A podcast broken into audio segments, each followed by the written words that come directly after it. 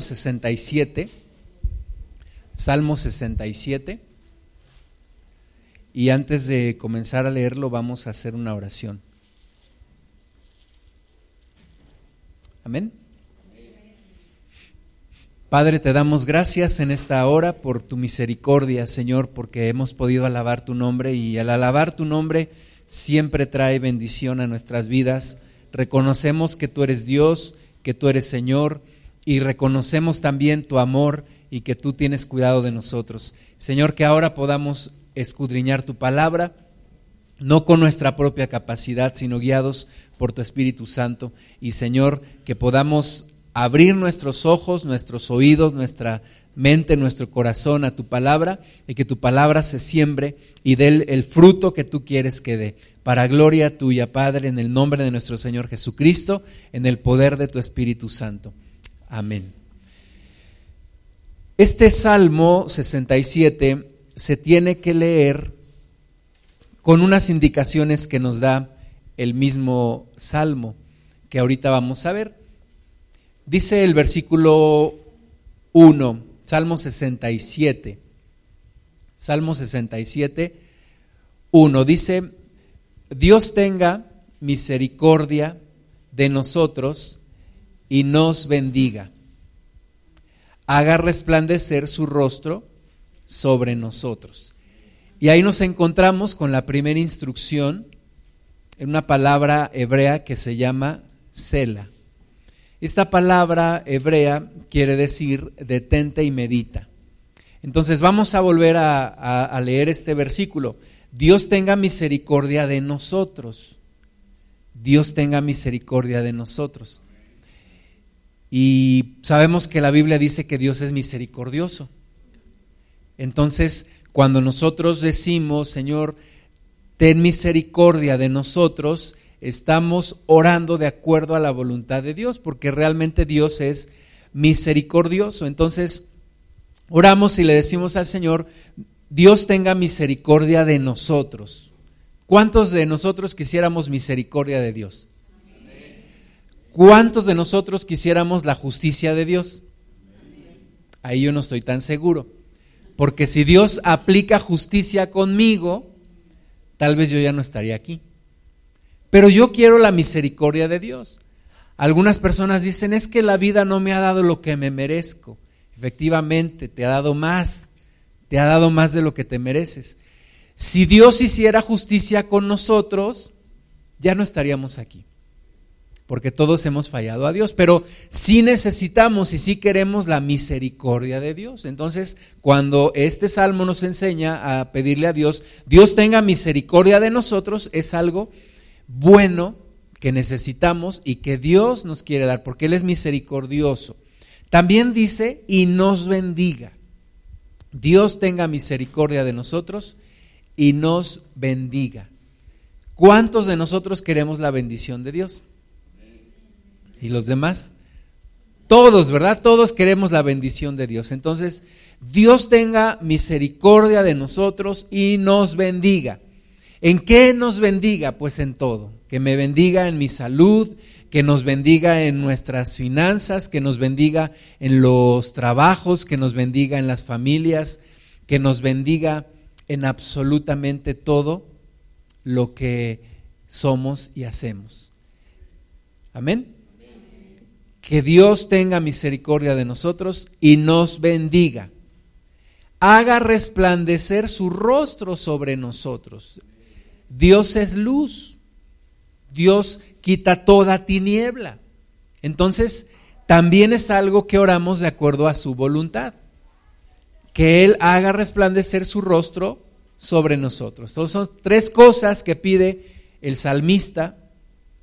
Que Dios tenga misericordia de nosotros, que Dios nos bendiga y que Dios haga resplandecer su rostro sobre nosotros. Amén. ¿Estamos de acuerdo con esto? ¿Podemos pedirlo para todos? Ahora nos dice aquí que hagamos un alto y que reflexionemos.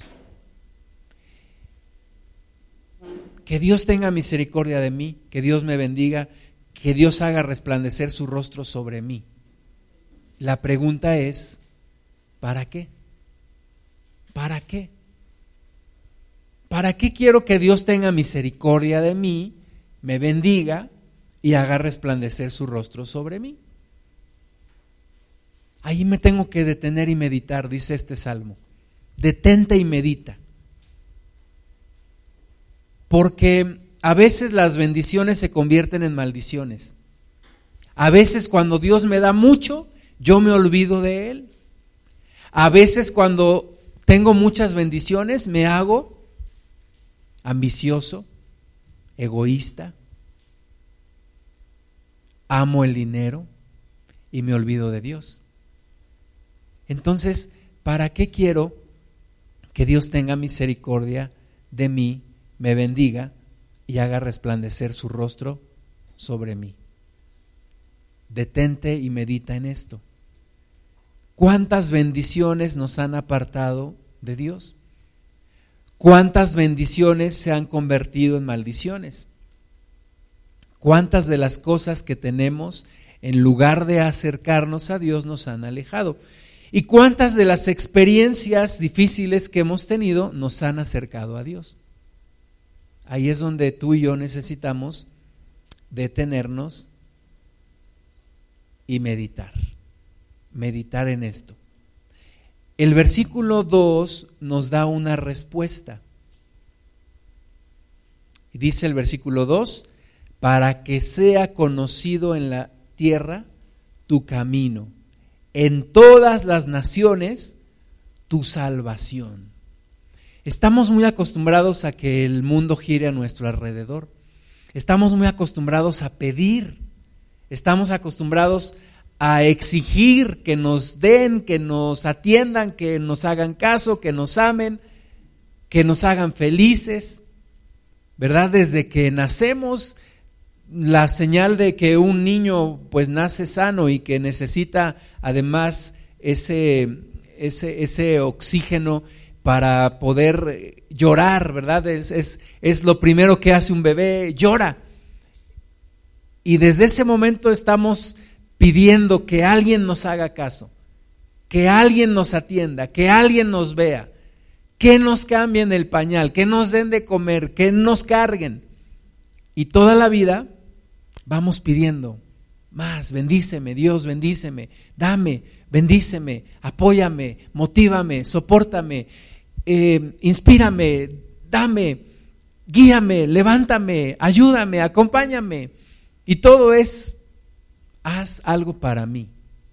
Pero el Salmo 67, versículo 2, nos dice que nunca nos debemos de olvidar de Él. Dice que Él tenga misericordia de nosotros, que nos bendiga, que haga resplandecer su rostro. ¿Para qué? Para que sea conocido en la tierra tu camino. Si no, no tiene sentido. Si nada más pido las cosas para mí, para mí, dame, dame, dame, dame, dame, dame, no tiene sentido. Yo no puedo quitar a Dios de su creación. Yo no puedo desplazar al Señor del centro de su creación. Entonces, tiene sentido que Dios tenga misericordia de mí, que Dios me bendiga, que Dios haga resplandecer su rostro sobre mí, cuando yo le encuentro esta, esta razón de ser que sea conocido en la tierra tu camino y en las naciones tu salvación. Yo no soy el centro del universo. Tú no eres el centro del universo. Es Dios. Y Dios quiere que sea conocida en la tierra su camino y su salvación. Dios quiere que las naciones le alaben. Dice aquí, en todas las naciones tu salvación sea conocida. Que toda la tierra conozca tu camino. Y entonces sí puedo pedirle a Dios que tenga misericordia de mí, que me bendiga, que haga resplandecer su rostro en mí. Siempre y cuando yo lo redirija a estos propósitos, a que Dios reciba toda la gloria, a que Dios reciba todo el honor. Amén. Que todas las naciones conozcan tu salvación, Señor. Versículo 3, te alaben los pueblos, oh Dios. Todos los pueblos te alaben. Alégrense y gócense las naciones, porque juzgarás los pueblos con equidad y pastorearás las naciones en la tierra. Y nos vuelve a hacer la misma instrucción, Selah. Detente y medita. ¿Cómo hago yo para que Dios sea conocido en toda la tierra? ¿Cómo le hago yo para que todas las naciones conozcan su salvación? ¿En qué medida yo contribuyo a esto? ¿En qué parte de mi vida yo hago que esto se cumpla? ¿O sigo viviendo para mí? ¿O sigo en mi burbuja y sigo en mis cosas y sigo en mi familia y todo lo que yo hago es para mí? Pero ¿en qué medida, como dice aquí, hago que Dios sea conocido en la tierra, que su salvación sea conocida en todas las naciones, que todos los pueblos le alaben, que se gocen y se alegren las naciones, porque dice aquí, juzgarás los pueblos con equidad y pastorearás las naciones en la tierra. Te quiero decir que tú y yo somos de las personas más ricas de este mundo, aunque no lo creas, aunque digas, es que tengo muchas necesidades, tengo deudas, tengo bueno, todos nosotros tenemos un lugar donde vivir. Levanten la mano. ¿Alguien se quedó ayer sin comer? ¿Alguien se quedó esta semana sin comer? ¿Alguien pudo esta semana clamar a Dios y recordar que Él está contigo? ¿Alguien tuvo un problema esta semana? y pudiste acordarte que Dios está contigo y pudiste a lo mejor encontrar una palabra en la Biblia que te dé ánimo, que te dé aliento, pues quiero decirte que mucha gente no.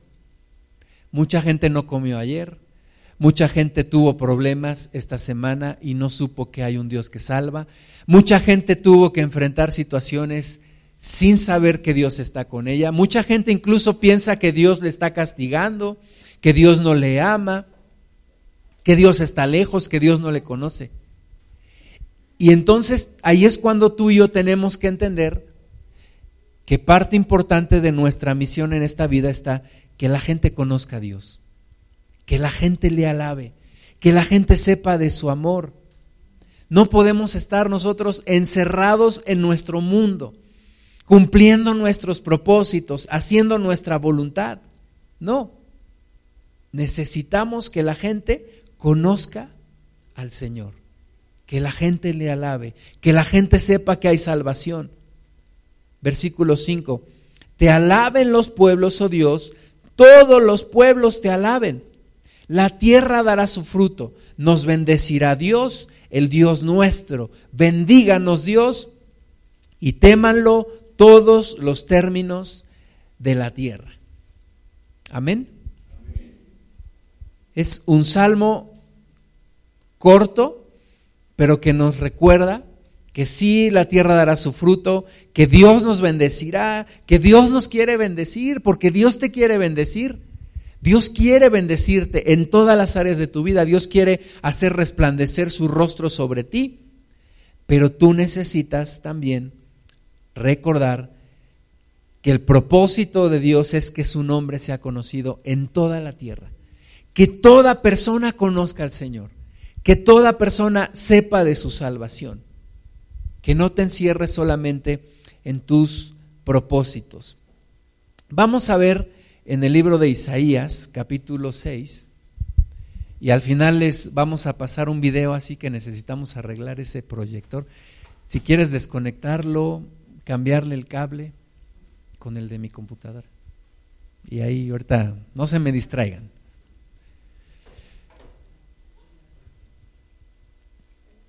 Hay cuatro llamados, hermanos. Hay cuatro llamados que necesitamos conocer, que necesitamos entender, que necesitamos obedecer. Y es el llamado de arriba, el llamado de abajo, el llamado de adentro y el llamado de afuera cuatro llamados que necesitamos conocer y que necesitamos obedecer. Primero, el llamado de arriba. Vamos al libro de Isaías. Libro de Isaías capítulo 6. Esta semana, gracias Gama, platicaba con un, con un pastor de una congregación muy grande en la ciudad de Puebla y le preguntaba, ¿cómo está la, cómo está la iglesia? ¿Crece o se mantiene o cómo está? Y me decía, crece, pero no como antes. Crece, pero no como era antes. Y yo le decía, creo que lo mismo está pasando en todo el país. La iglesia no está creciendo como antes. Y una de las cosas por las cuales la iglesia no crece como antes es que tú y yo no compartimos la palabra de Dios como lo hacíamos antes. No hablamos de la palabra de Dios, no evangelizamos como lo hacíamos antes. Y necesitamos volver a escuchar el llamado de Dios. Isaías 6, versículo 1 dice que en el año que murió el rey Usías, está hablando Isaías, vi yo al Señor sentado sobre un trono alto y sublime, y sus faldas llenaban el templo. Nos, nos señala que murió el rey Usías, un, un rey que buscó las cosas de Dios, que buscó reformar al pueblo, pero murió. Murió y esto marca una etapa en la vida de Isaías y del pueblo de Dios. Muere y es en ese momento cuando Isaías tiene esta visión. Nosotros estamos viviendo en México un tiempo difícil, no sé si ya se dieron cuenta. Estamos viviendo un tiempo complicado.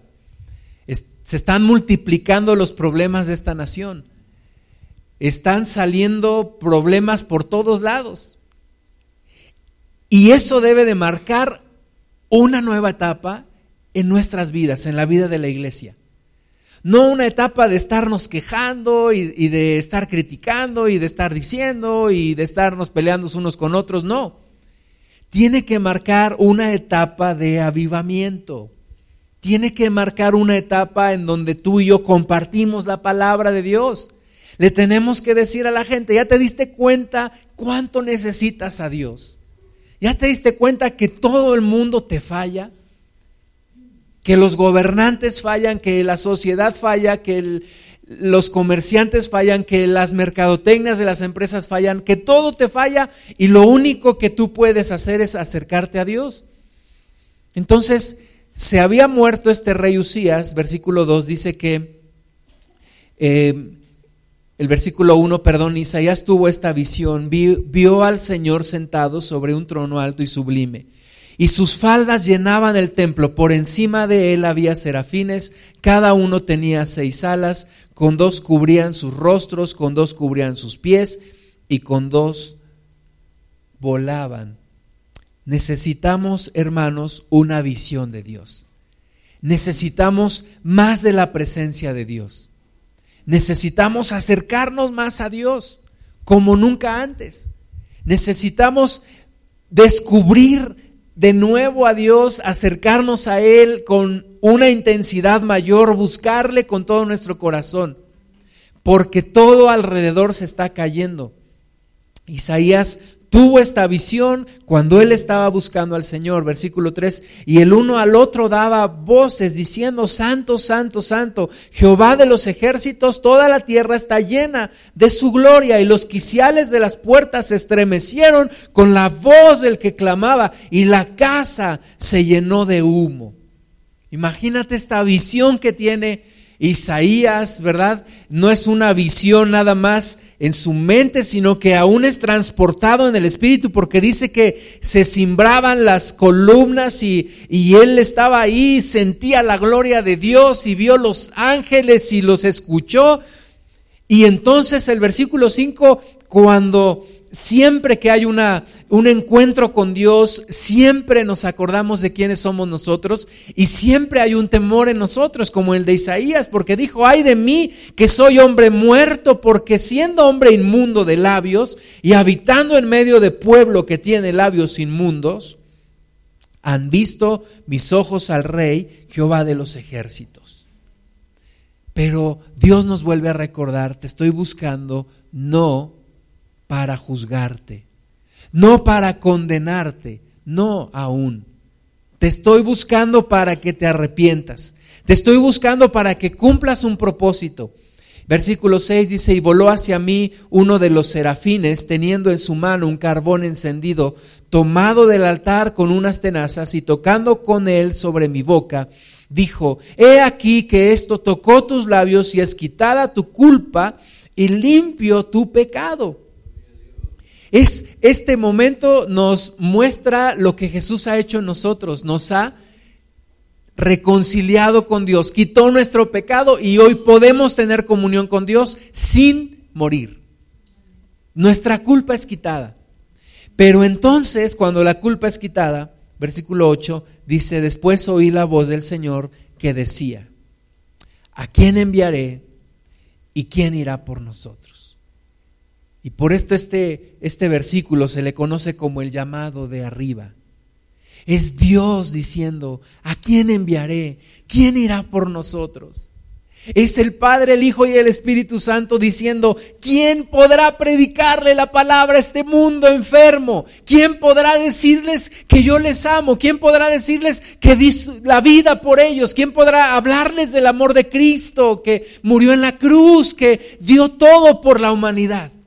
Cuando la humanidad se sigue alejando y alejando y alejando de Dios el Padre, el Hijo y el Espíritu Santo en esta, en esta reunión, en este comité, en esta intimidad, en donde Isaías está presente, Isaías está como un espectador escuchando que están diciendo, ¿a quién enviaré y quién irá por nosotros? El cielo tiene urgencia, hermanos. El cielo tiene urgencia. Hay una urgencia de predicarle la palabra a este mundo que se está muriendo todos los días. Y Dios está preguntando, ¿a quién enviaré y quién irá por nosotros? Y tú y yo estamos escuchando estas palabras como Isaías lo estaba haciendo. Y tenemos que dar una respuesta.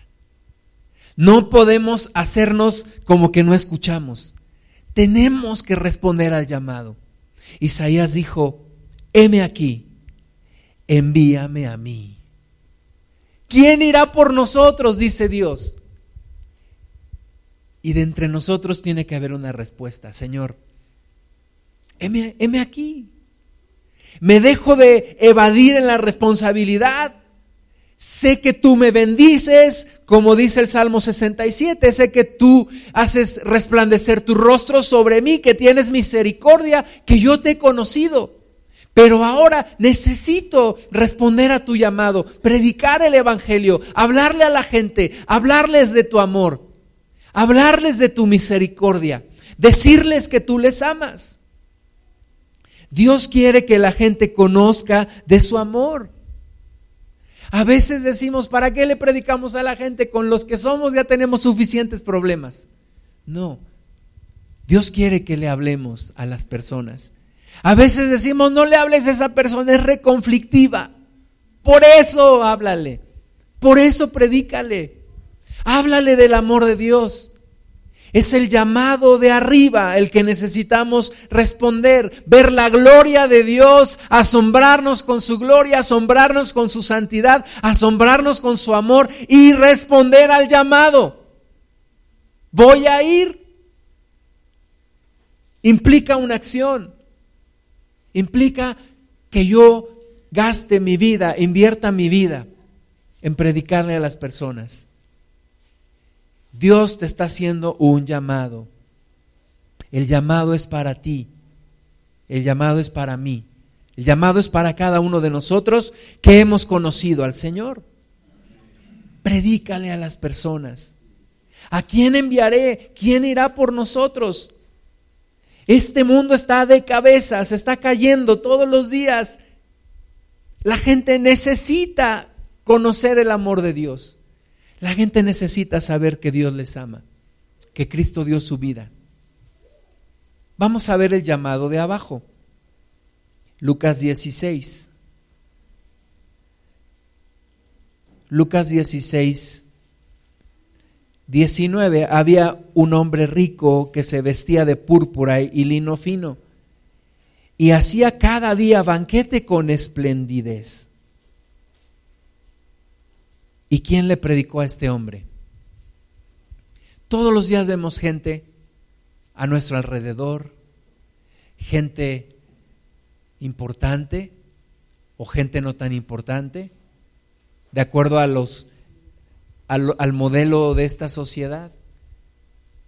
Tal vez vemos a gente rica como este hombre que se vestía de púrpura, de lino fino, hacía banquete todos los días con gran esplendidez, y decimos, este señor no tiene necesidad de nada. Este hombre rico, este hombre no tiene problemas, tiene su futuro comprado.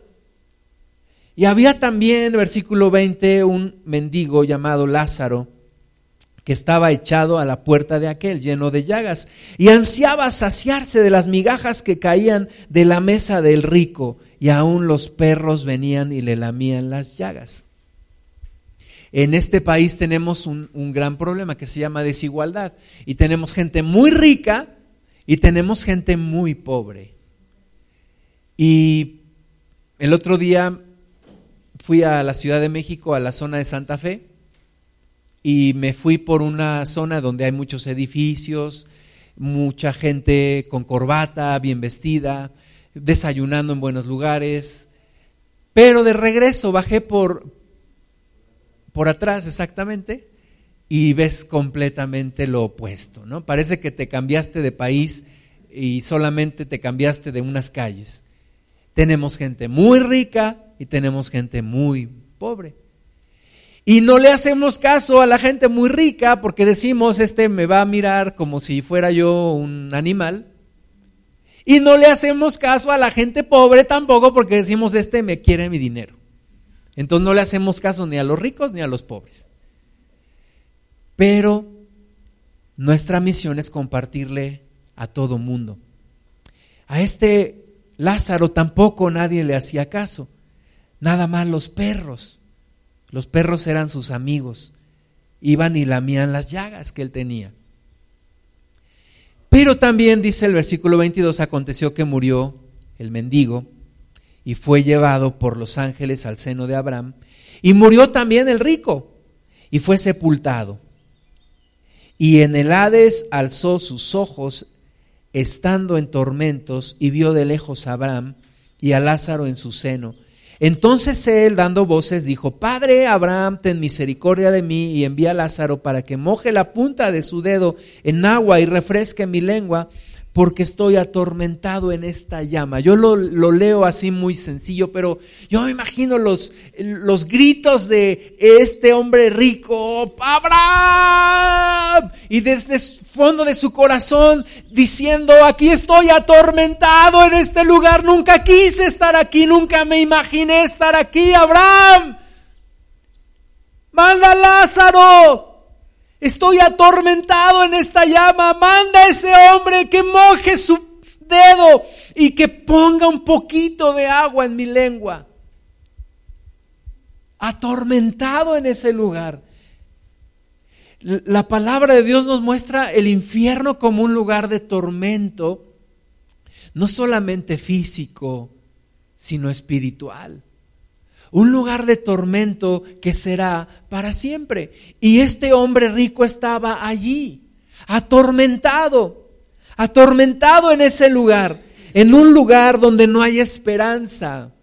Ya no hay esperanza para el que para el que se encuentra ahí, ya no hay esperanza, ya no se puede salir de ahí. El purgatorio no existe. Nos lo han vendido, pero es una gran mentira. El purgatorio no existe. La persona que llega al infierno no puede salir de allí. Pasará la eternidad. A mí me da mucha pena la gente que, que se suicida pensando que va a acabar su, su tormento y no es cierto. Me da pena la gente que dice, qué bueno que mi, que mi familiar ya se murió, ya no va a sufrir. Me da mucha pena porque si no aceptó a Cristo, el sufrimiento va a ser aún mayor. La gente no lo sabe, tú y yo sí lo sabemos y el problema es que no lo predicamos. Y un día Dios nos va a pedir cuentas de lo que hicimos y de lo que dejamos de hacer. Me da pena cuando la gente ve la muerte como una salida. No lo es si no tienes a Cristo. Este hombre estaba atormentado en una llama. Le dice Abraham, ten misericordia. Ten misericordia. Y un día una persona me dijo, yo no creo en un Dios que manda al infierno a la gente. Yo no creo en un Dios que, que atormenta por la eternidad a, una, a una persona. Yo le dije, pues lo creas o no, el infierno existe. Y Dios nos está dando la oportunidad de arrepentirnos en esta vida. Y después de esta vida no se puede cambiar la decisión, no se puede cambiar el lugar. No puedes cambiarte de lugar. Si estás en el cielo no puedes ir al infierno. Si estás en el infierno no podrás ir al cielo. Y ahí está este hombre atormentado. Abraham, ten misericordia. Abraham, haz algo, manda a Lázaro. Pero Abraham le dijo, versículo 25, acuérdate que recibiste tus bienes en vida y Lázaro también males, pero ahora estés consolado aquí, tú atormentado. Además de todo esto, una gran cima está puesta entre nosotros y vosotros, de manera que los que quisieren pasar de aquí a vosotros no pueden, ni de allá pasar acá. Me da pena cuando la gente cuenta chistes y dice, en el infierno va a estar ahí el ambiente, ahí van a estar todas, ahí van a estar eh, las mujeres bellas, ahí vamos a tener pachanga por la eternidad. No es cierto. Es un lugar de tormento. Es un lugar donde tú y yo no queremos estar. Es un lugar donde tú y yo no queremos que nuestros familiares estén, ni nuestros amigos, ni nuestros vecinos. Es una, una situación que no se la deseamos a nadie, pero por lo mismo que no se la deseamos a nadie, tenemos que predicar el Evangelio. Y como dice el Salmo 67, que tu salvación sea conocida en todas las naciones, Señor. Que todas las personas tengan la oportunidad de conocerte y de arrepentirse. Y entonces cuando entiende este hombre rico que no pueden ni Abraham ni Lázaro ir a verlo, ni él puede ir salir de allí, versículo 27 le dijo, te ruego pues, Padre, que le envíes a casa de mi Padre porque tengo cinco hermanos para que les testifique a fin de que no vengan ellos también a este lugar de tormento. Y este es el, el llamado de abajo, hermanos. Hay gente allí diciendo, deseando que no vengan a este lugar. No vengan a este lugar. Que mis cinco hermanos no vengan a este lugar donde yo estoy. Que no vengan a este lugar de tormento. Que no prueben esto que yo estoy viviendo ahora. Abraham, manda a Lázaro Manda a Lázaro a hablarle a mis cinco hermanos que se arrepientan, que, que tomen la oportunidad, que no pierdan la oportunidad de arrepentirse y que no lleguen a este lugar donde yo estoy. Abraham le dijo a Moisés y a los profetas tienen, óiganlos. Él entonces dijo, no, padre Abraham, si, si alguno fuere de ellos de entre los muertos, se arrepentirán. Mas Abraham le dijo, si no oyeren a Moisés y a los profetas, tampoco se persuadirán, aunque alguno se levantare de los muertos. Tú vas a un hospital, un hospital público, y tú oyes a la gente los alaridos del dolor. No se compara con lo que es el infierno. No se compara. Y hay gente allí deseando que alguien les hable a sus familiares. Y tú y yo tenemos, tenemos que escuchar el llamado de arriba, el llamado de abajo, el llamado de adentro, Romanos 9.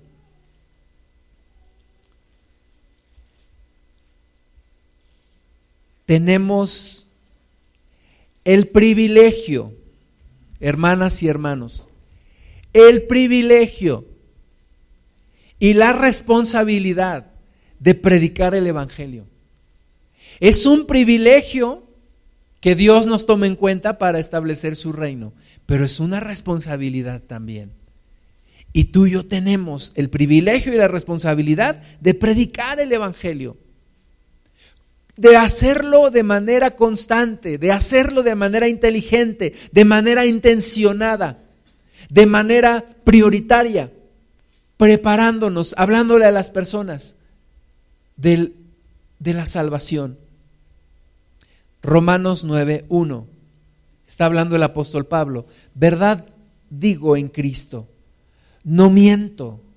Y mi conciencia me da testimonio en el Espíritu Santo, que tengo gran tristeza y continuo dolor en mi corazón, porque deseara yo mismo ser anatema, separado de Cristo por amor a mis hermanos, los que son mis parientes según la carne, que son israelitas de los cuales son la adopción, la gloria, el pacto, la promulgación de la ley, el culto y las promesas, de quienes son los patriarcas y de los cuales, según la carne, vino Cristo, el cual es Dios sobre todas las cosas, bendito por los siglos. Amén. Pablo está diciendo, tengo una gran tristeza y un continuo dolor. ¿Por qué? Porque no tengo Xbox porque el internet está muy lento, porque no tengo el carro que quiero, porque hoy no pudiera a McDonald's o tomar mi café. No, Pablo dice, tengo un dolor y una gran tristeza en mi corazón. Dice, y aún desearía yo ser anatema, estar separado de Cristo por causa de mis hermanos judíos. Me duele mi carne. Me duele mi sangre, me duele mi pueblo, dice Pablo. Y me duele más, dice, pensando que ellos tuvieron todas las promesas, los patriarcas, de ellos vino Cristo. Y me duele que no tengan la salvación. Yo no sé si a ti te duele tu, tu país. Ve las noticias, métete. El otro día andaba yo, quería regresar a Pachuca de la Ciudad de México y era un viernes y me tomé un, camión que pensaba yo que me iba a dejar en el metro Hidalgo, pero ahí a la altura de Insurgentes se desvió porque estaba cerrado. Había manifestaciones. Me tuve que bajar. Me metí a caminar, más o menos conocía el lugar, pero me perdí. Llegué a Secretaría de Gobernación había soldados, había jaulas ahí, protecciones, había personas, había gente en los, en los, automóviles, uno casi me atropella, me aventó el carro, yo nada más estaba buscando atravesarme la calle. Yo veo la desesperación, el dolor en la gente, la desesperanza en, las, en la gente. Y me duele. Nada más es cuestión de acercarse un poquito. A veces decimos, no, yo no me quiero meter en problemas, yo no me quiero acercar. Pero hay veces que estás tan cerca de las personas que tienes que sentir empatía. Empatía es entender los sentimientos de las demás personas, entender el dolor de las demás personas. Ahora, la solución no está, no está en las reformas, no está en el sí o en el no de las reformas. La solución está en Cristo. La solución está en el Señor. Y si tú y yo no predicamos la palabra de Dios, esta gente, este país no tiene solución. Si tú y yo no predicamos la salvación, este país no tiene salvación, no tiene solución. No hay otra solución. No hay, no hay el gran partido político, no hay el gran Mesías político. Es Cristo tú y yo sí tenemos que hacer cosas, tenemos que cumplir responsabilidades, tenemos que ayudar a la gente, pero la principal ayuda que le tenemos que dar a la gente es enseñarles el Evangelio, predicarles a Cristo. Fuera de eso no hay salvación. Este mundo está perdido.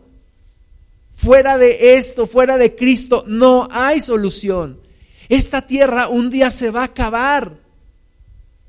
Se va a terminar las cosas van a seguir empeorando. Tú y yo necesitamos predicar a Jesús. No hay vuelta atrás en el plan de Dios. Dios determinó que este mundo se acabe un día. Y este tiempo que estamos viviendo se llama tiempo de gracia. Tiempo de gracia no para hacer lo que se te dé la gana. No, tiempo de gracia porque la gente se puede arrepentir y se les puede perdonar. Es como aquellos países que han tenido guerra. Hace poquito se hablaba de Colombia, ¿no? Y, le dijeron a los guerrilleros, salgan, dejen de pelear, dejen de hacer lo que están haciendo y les vamos a perdonar. No va a haber juicio, no va a haber persecución. Y este es un tiempo en el que Dios dice, pongámonos a cuentas, vengan, no hay problema, ya está pagado, Cristo lo pagó, pero salgan, vengan, eh, eh, vengan, pongámonos de acuerdo. Pero si la gente no lo sabe, la gente no puede ponerse a cuentas con Dios. Y estamos perdiendo el tiempo de gracia. Tiene que haber un llamado en nuestro interior de sentir el dolor de las personas, el dolor de la gente la miseria espiritual de la gente. Da tristeza que las personas están confundidas entre tantas doctrinas, entre tantas filosofías, religiones, cuando solamente Cristo salva. Tienes que sentir el dolor por la gente. Y el cuarto llamado, el llamado de afuera. Hechos 16. Hechos 16. 16.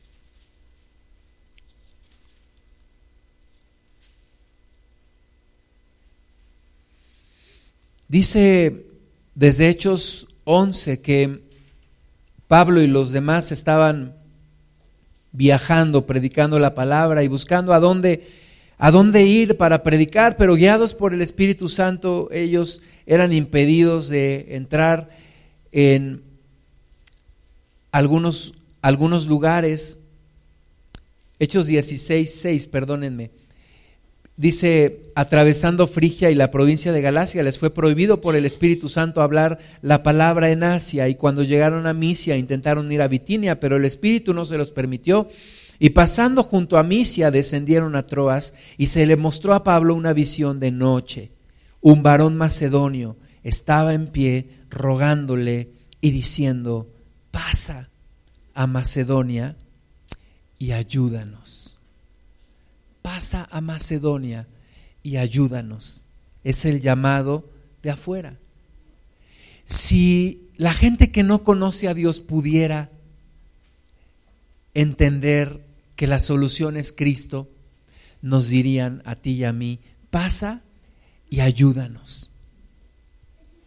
Me da tristeza, hace dos semanas comentábamos el video que, que muchos publicaron en redes sociales sobre presidente de la República cuando está con los presidentes de Canadá y de Estados Unidos y la gente se burlaba de él. Tú sabes, no es una afrenta al presidente. Es una falta de respeto para todo el país lo que hicieron esos dos gobernantes. Yo puedo no estar de acuerdo con el presidente de la República, pero es el presidente de la nación. Tiene una investidura, tiene una autoridad. Que te guste o no, Dios se la dio. Porque Romanos dice que Él pone las autoridades. Y si Él lo permitió o si Él lo puso. Pero es una tristeza burlándonos nosotros de nuestro presidente y burlándonos de, de, cómo Estados Unidos y Canadá pues nos faltan al respeto. Porque para muchos de ellos seguimos siendo el patio trasero de la casa. Seguimos siendo el menos favorecido de, esa alianza de Norteamérica. Y si este país supiera que necesita Cristo, le diría a la iglesia, ven y ayúdanos. Ven y ayúdanos. No hay solución, no hay otra solución, mis hermanos. No hay otra forma. No es cuestión de darle dinero a los pobres, no es cuestión ni siquiera de educación, porque la gente más educada a veces es la gente más corrupta. Es cuestión de salvación. Y este hombre en visión le decía a Pablo, pasen a Macedonia y ayúdenos. Si este país pudiera hablar, le diría a la iglesia cristiana, hagan algo, hagan algo, ustedes tienen la solución, hagan algo. Solamente hay solución en Jesús. Pónganse a orar, pónganse a predicar la palabra, hagan lo que saben hacer. En sexenios anteriores hubo una reunión del presidente en turno con un grupo de pastores y el presidente les decía, señores, hagan lo que saben hacer. Hagan lo que pueden hacer. La solución, le decía ese presidente, no está en nuestras manos. Hagan lo que ustedes saben hacer. La iglesia tiene que entender, tiene que predicar la palabra. Estamos perdiendo los mejores años en la historia de la humanidad y no estamos predicando la palabra como debiéramos predicarla, como una prioridad en nuestras vidas. La gente se está muriendo, el cielo tiene prisa. Necesitamos predicar la palabra de nuestro Dios. Haz obra de evangelista, cumple la gran comisión que para muchos se ha convertido en la gran omisión. Jesucristo dijo, vayan, prediquen el Evangelio, hagan discípulos. Y tú y yo decimos, estoy tan ocupado, tengo tantas cosas que hacer. Yo estaba pensando esta semana, Señor, cuán poco es el tiempo que tenemos. Ayúdanos a reaccionar para predicar el Evangelio. Tenemos la solución en las manos. Ayúdanos para predicar el Evangelio, Señor. Vamos a ponernos de pie, por favor, y vamos a hacer una oración y ahorita vamos a ver un video. Dos videos que quiero mostrarte. Pero necesitamos entender,